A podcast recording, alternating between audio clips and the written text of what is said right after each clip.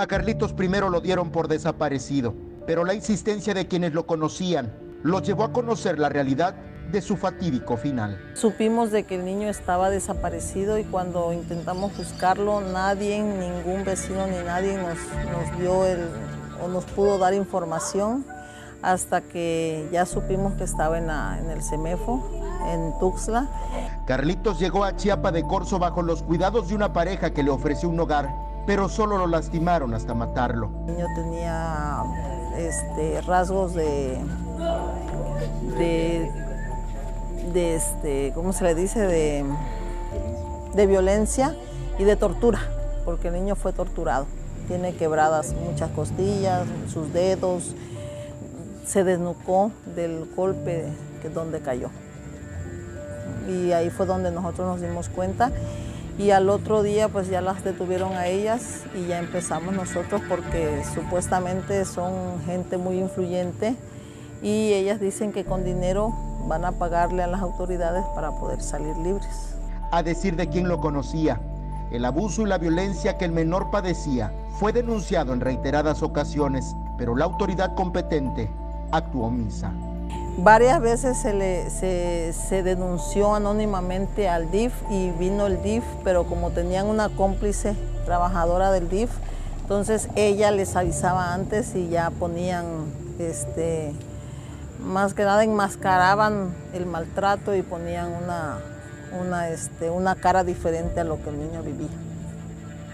Muchas veces con los vecinos decía que si no vendía este, lo que a él le, lo mandaban a vender, le pegaban, pero nunca él quiso denunciarlos ni quiso este, decir más. Y muchas veces más de algún vecino le quiso regalar ropa y él decía que no lo podía aceptar.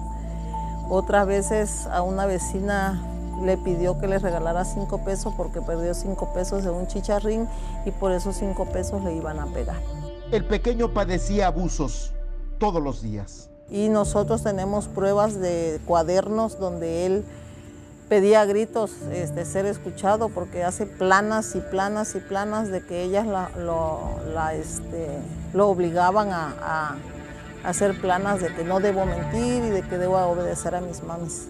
Tras la muerte de Carlitos, apareció su madre biológica, quien aseguró que con engaños, Sandíbal y Elena N., las detenidas acusadas del homicidio, la engañaron, asegurándole que le darían al menor la vida que por sus condiciones ella no podía ofrecerle.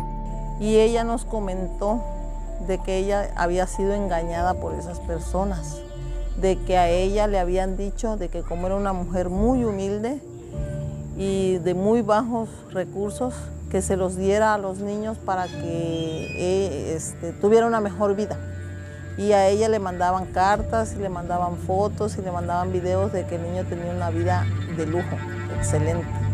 Y cuando no era así, el niño trabajaba de 8 de la mañana a 5 de la tarde o hasta que terminara de vender los chicharrines que ellas preparaban. Y le quitaban el dinero. Todo sin comer. O sea, él- A menos de que los vecinos les regalaban su vaso de agua, su, su plato de comida. Pero de ahí hasta que, o sea, la, la tarifa era de llegar a su casa hasta que terminara su venta. Con imágenes de Christopher Canter, Eric Ordóñez, Alerta Chiapas.